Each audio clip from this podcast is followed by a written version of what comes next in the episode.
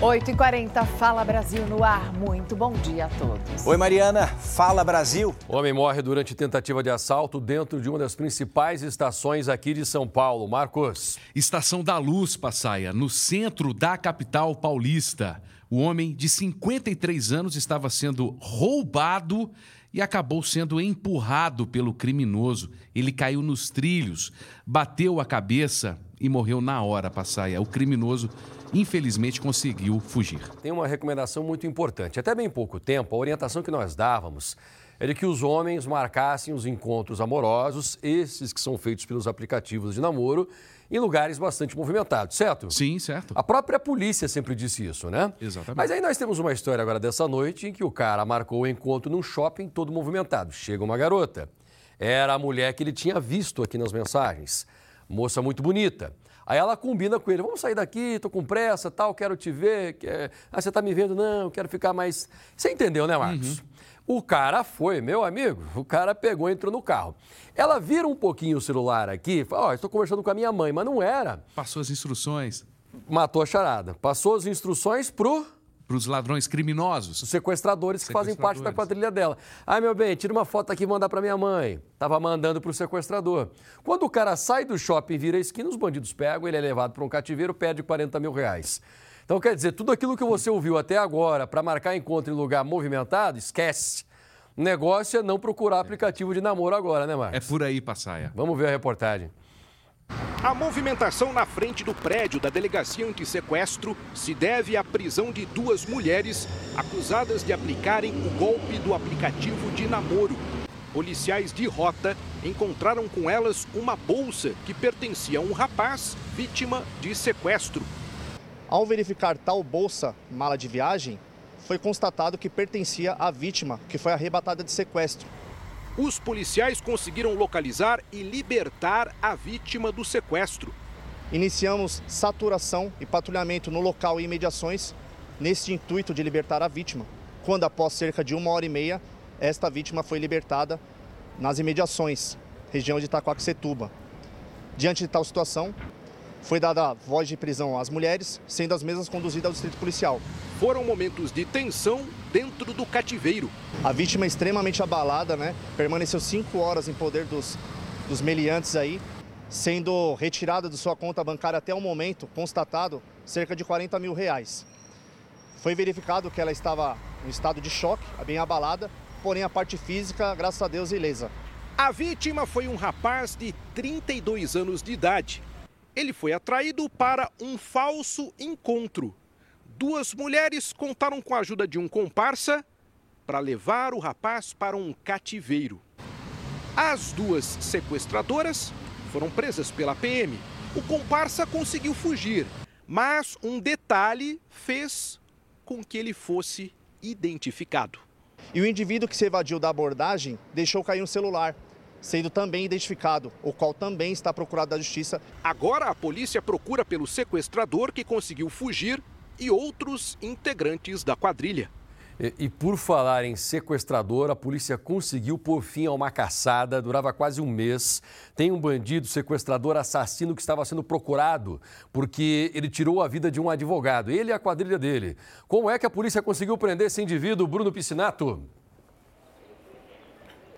Olha, Passaia, foi depois de uma grande investigação do DEIC, o Departamento de Investigações Criminais. Logo após o crime, eles já tinham prendido o primeiro homem envolvido, né? Esse homem foi levado à justiça, condenado a 30 anos de prisão. Após isso, então, muita investigação até chegar ao segundo envolvido. O crime aconteceu em fevereiro. Esse advogado de 58 anos, ele foi até um encontro, né? Marcou um encontro por aplicativo, foi até o bairro do Jaraguá, na Zona Oeste, ficou ali aguardando. Algumas pessoas da região disseram que era perigoso, tentaram alertar ele até o momento então que chegaram dois homens, abordaram ele para fazer um assalto. Ele tentou reagir, acelerou o carro, foi baleado na cabeça e acabou batendo o veículo na fachada de uma casa. Depois disso, ele acabou morrendo. Então, depois de um grande trabalho da polícia, né, um longo trabalho. Os dois homens foram presos e agora vão ser levados à justiça. Foi aprovado no Rio de Janeiro um projeto de lei que impede que as pessoas sejam presas tendo apenas um reconhecimento por foto como uma prova.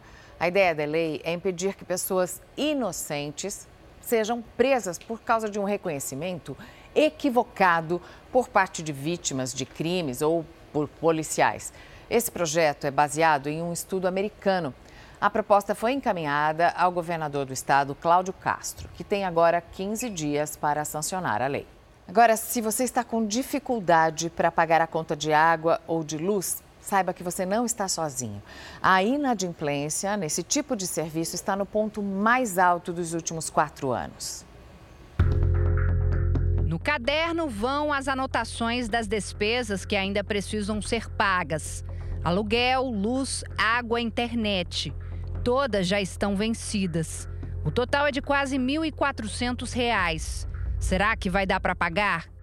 Esse mês não, tudo não.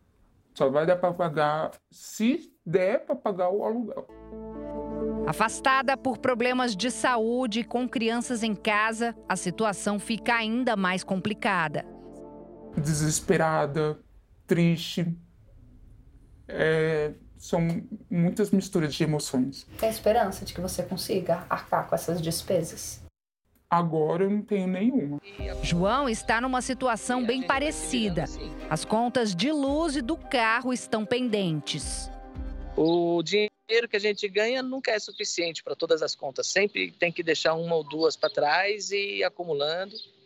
E a gente vai se virando assim. Entre todas as dívidas dos brasileiros, a inadimplência no pagamento de contas básicas, como o de água, gás e luz, teve o maior crescimento no mês de agosto deste ano. Foi um recorde se comparado com os últimos quatro anos.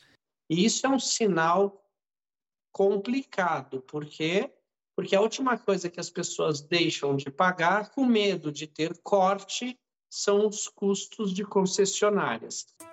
Apesar do cenário que parece desanimador, as perspectivas para os próximos meses, de acordo com o economista, são boas.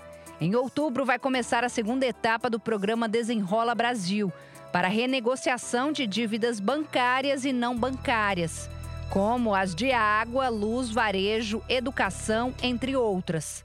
Nesta fase, serão beneficiadas famílias que recebem até dois salários mínimos e que tenham dívidas que não ultrapassem 5 mil reais. Outro fator positivo é a taxa básica de juros, que caiu pela segunda vez consecutiva. Traz um refresco para as famílias, porque o crédito fica um pouco mais em conta as famílias não se sentem tão pressionadas. Segundo o especialista, na hora de priorizar as contas em casa, o melhor é sempre escolher aquelas que têm os juros mais altos. E aí eu estou tentando ver se esse mês aí eu consigo equilibrar até o final do mês, aí colocar tudo em ordem. Com fé em Deus eu vou conseguir. Seguinte, em pleno finalzinho de inverno, a cidade de São Paulo pode ter o dia mais quente de toda a sua história nesse final de semana agora. Vão acompanhar porque a cidade deve registrar uma média de 38 graus, acreditem, com sensação térmica chegando a 45. Oficialmente, o Brasil já tem o inverno mais quente da história, isso a gente já sabia.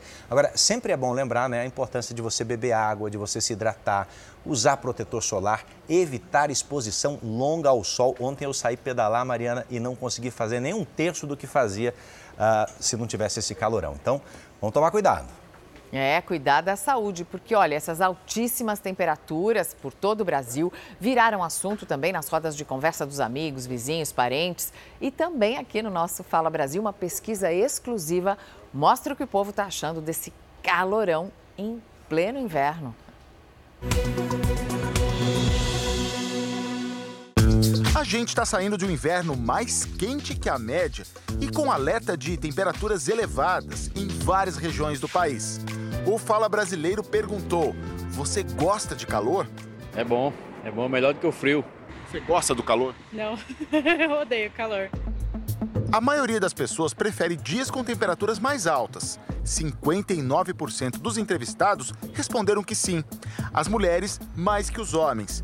E entre as regiões do país, a população do Sudeste é a que mais prefere calor e a do Nordeste, menos. A gente passa muito mal, causa mal-estar. Não é só a sensação de calor, mas o que traz junto? O mal-estar, dor de cabeça, enjoo. A quentura realmente nos faz mal. A preferência entre calor e frio fica quase no meio a meio, mas o calor ainda é o predileto. Eu prefiro o calor, mas não esse calor extremo que está fazendo. Três em cada dez pessoas se assustaram com a variação de temperatura durante o inverno. Eu esperava frio e tá queimando. Assusta, porque a gente vê que estão falando que a temperatura da Terra está aumentando, então dá um medinho. Preocupante, porque pouco que sei, né? Acho que a tendência é piorar. Quando a gente uh, tem uma situação de muito calor, o nosso mecanismo principal é aumentar o calibre dos vasos. Então, durante esse período de maior calor, é muito comum de ter uma pressão mais baixa, de dar aquela moleza. 65% dos brasileiros estão ansiosos pelo verão. Acho que agora as praias vão encher muito. A pesquisa exclusiva do Fala Brasil mostrou que 89% dos brasileiros estão preocupados com as mudanças climáticas. E para 73% das pessoas, o verão vai ser mais quente do que a média. Nós temos hoje um fenômeno que é caracterizado é, por um aquecimento maior do que o normal, que é o El Ninho. O El Ninho ele aquece as águas do Oceano Pacífico e, consequentemente, pela extensão é, do Pacífico, você tem um reflexo de aquecimento em todo o planeta. E vale reforçar, é importante se proteger do calor e beber bastante água. Como que é uma regra prática? 30 a 50 ml de água por quilo por dia que, que significa isso? Uma pessoa de 70 quilos tem que tomar normalmente 2 litros e 100 por dia. Né? Nesses dias de mais calor, talvez a gente faça a conta com 50. Então, 50 dá 3 litros e meio de água por dia. Você pode apontar a câmera do seu celular para o QR Code que aparece na tela e aí você vai acessar a entrevista completa com a médica Beatriz Lassance, além de poder ver o resultado dessa pesquisa na íntegra. Nós estamos diante de um assunto que preocupa o mundo. Né? Na Assembleia Geral das Nações Unidas, em Nova York, o presidente do Conselho Europeu cobrou o comprometimento dos países no combate ao aquecimento global. Charles Michel afirmou que os países mais desenvolvidos devem assumir a responsabilidade pelas emissões de gases poluentes. Segundo o presidente do Conselho Europeu, é interesse de todos chegar à neutralidade de carbono, ou seja, absorver a mesma quantidade de carbono que produzimos. E quando se trata desse assunto, a Amazônia chama a atenção dos líderes mundiais. Com extensão de mais de 7 milhões de quilômetros quadrados, ela é a maior floresta tropical do mundo. Está presente nos territórios de nove países, mas a maior parte da área, 60%, fica no Brasil. A ministra do Meio Ambiente, Marina Silva, participou de reuniões na Assembleia Geral da ONU. Ela afirmou que autoridades mundiais, como a vice-secretária-geral da ONU, Amina Mohamed, reconhecem o papel do Brasil para que medidas concretas sejam desempenhadas. Como o Brasil tem liderado pelo exemplo na agenda de proteção das florestas, de combate ao desmatamento, de apoio às comunidades locais e uma agenda já de desenvolvimento sustentável com a transição ecológica, a vice-secretária-geral entende que o Brasil tem um papel de liderança para que consigamos mais e melhores resultados. Em uma série de relatórios da ONU, especialistas concordaram que limitar o aumento da temperatura mundial a um grau e meio poderia evitar que os impactos das mudanças climáticas se agravassem. O secretário-geral da ONU, Antônio Guterres, disse que está esperançoso em relação ao cumprimento da meta.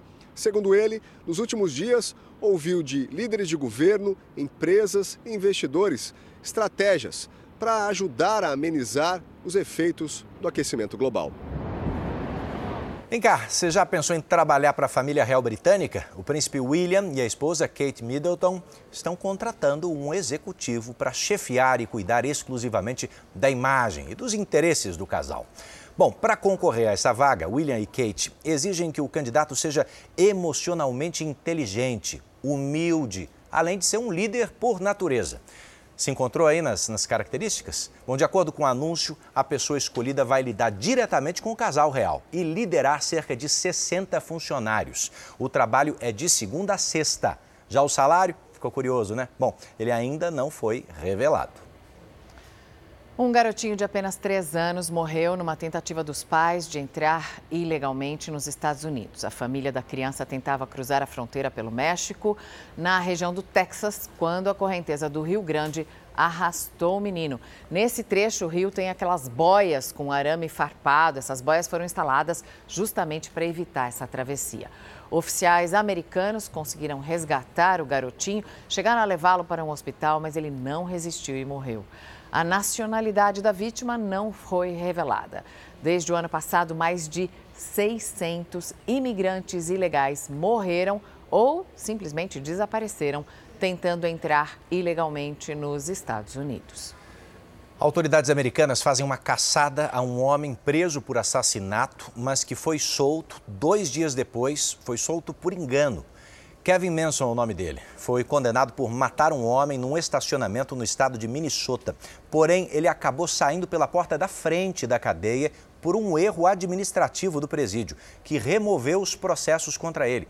Resultado: o criminoso está solta e dessa vez a polícia não tem nem pista de onde está escondido. Os funcionários responsáveis por esse erro já foram demitidos. A agência de viagens Max Milhas pediu para ser incluída no processo de recuperação judicial da 123 Milhas. As duas empresas fazem parte do mesmo grupo. No pedido que foi enviado para o Tribunal de Justiça de Minas Gerais, a Max Milhas apontou uma dívida de mais de 220 milhões de reais. Em nota aos clientes, a empresa justificou que o pedido tem como objetivo quitar os compromissos financeiros com os atuais credores. Ontem, o contador da 123 Milhas prestou depoimento na CPI das pirâmides financeiras na Câmara, mas acabou sendo dispensável, dispensado rapidamente por alegar pouco conhecimento para avaliar a saúde financeira da empresa. Bom, o assunto agora é delicado e provoca debate em qualquer lugar do mundo. O assunto é aborto. O Supremo Tribunal Federal começou nessa madrugada o julgamento que pode permitir o aborto no Brasil em gestações de até 12 semanas. Vanessa Lima está com a gente direto de Brasília com os detalhes. Vanessa, bom dia. Bom dia, Edu. Bom dia, Mariana. A ministra Rosa Weber, que é a presidente do Supremo, colocou o assunto em pauta e já votou. Ela fez isso há poucos dias de se aposentar. Pelo plenário virtual, em que os ministros manifestam o voto usando a internet, Rosa Weber tomou posição a favor de se interromper a gravidez com até 12 semanas de gestação. Segundo Rosa Weber, o aborto deve ser uma escolha da mulher, além de ser uma questão de saúde pública. Atualmente, o aborto é permitido no Brasil nos casos em que a gestação oferece risco à vida da mãe em caso de estupro ou de feto sem cérebro. Depois do voto da ministra Rosa Weber, o ministro Luiz Roberto Barroso, futuro presidente do STF, suspendeu o julgamento. Barroso defende que o tema seja discutido no plenário físico, em que os ministros podem manifestar os votos e justificar os argumentos de forma mais clara, mas ainda não há uma data prevista para isso. Edu, Mariana. Obrigada, Vanessa. E o ministro da Defesa, José Múcio Monteiro, disse que o governo vai buscar esclarecimentos sobre a possível participação de militares da cúpula das Forças Armadas em uma reunião com o ex-presidente Jair Bolsonaro para tratar de um suposto golpe militar. Informação que estaria na delação premiada do ex-ajudante de ordens de Bolsonaro, Mauro Cid. A reunião teria acontecido no ano passado e foi descrita pelo ex-ajudante de ordens de Jair Bolsonaro, Mauro Cid, em depoimento à Polícia Federal dentro do acordo de delação premiada. Em um dos anexos, Mauro Cid disse que o ex-presidente teria recebido do ex-assessor da área internacional, Felipe Martins, uma minuta de golpe escrita com base numa visão distorcida do artigo 142 da Constituição. Pela minuta, a intervenção militar seria justificada pela Constituição, o que não é verdade. O texto constitucional não permite a atuação das Forças Armadas contra as instituições democráticas. Fontes alegam também que Mauro Cid afirma que, após Bolsonaro receber a minuta de golpe, o presidente teria convocado uma reunião com os comandos do Exército, Marinha e Aeronáutica. Apenas o almirante Almir Garnier Santos, ex-comandante da Marinha, teria dito que as tropas estariam prontas para agir se Bolsonaro desse a ordem. Fontes confirmaram à Record TV que no fim do ano passado, após as eleições, aconteceram reuniões entre Bolsonaro e os chefes das Forças Armadas no Palácio da Alvorada. Essas fontes afirmam ainda que o almirante Garnier seria o mais alinhado ao ex-presidente. O ex-comandante da Marinha não participou da transmissão do cargo ao sucessor. Todos esses nomes especulados são coisas do passado, do governo anterior. E o que nós desejamos é que isso seja resolvido de uma vez para que nós tenhamos quem são os verdadeiros culpados e, te, e que possamos tirar esse manto de suspeição que se abate sobre todo mundo. O ex-presidente Jair Bolsonaro não vai comentar a delação do ex-ajudante de ordens. Sem acesso ao depoimento do tenente-coronel Mauro Cid, a estratégia da defesa de Bolsonaro é a cautela. Os advogados do ex-presidente divulgaram nota para dizer que Bolsonaro sempre atuou dentro das quatro linhas da Constituição e que jamais teve qualquer atitude que afrontasse os limites previstos na Constituição. As declarações de Mauro Cid só podem servir para condenações se forem confirmadas com provas materiais. A defesa dele comentou que não tem os referidos depoimentos que são sigilosos e que, por essa mesma razão, não confirma o conteúdo. O Exército afirmou que acompanha as diligências realizadas por determinação da Justiça e que colabora com todas as investigações, e ainda destaca que pauta sua atuação pelo respeito à legalidade, lisura e transparência na apuração de todos os fatos que envolvam seus militares militares. Por meio de nota, a Marinha do Brasil disse que não teve acesso ao conteúdo da delação premiada de Mauro Cid e que não se manifesta sobre investigações em curso na Justiça. Reafirma ainda que pauta sua conduta pela fiel observância da legislação, valores éticos e transparência. Por fim, reitera que eventuais atos e opiniões individuais não representam o posicionamento oficial da Marinha. Fala Brasil, tá terminando.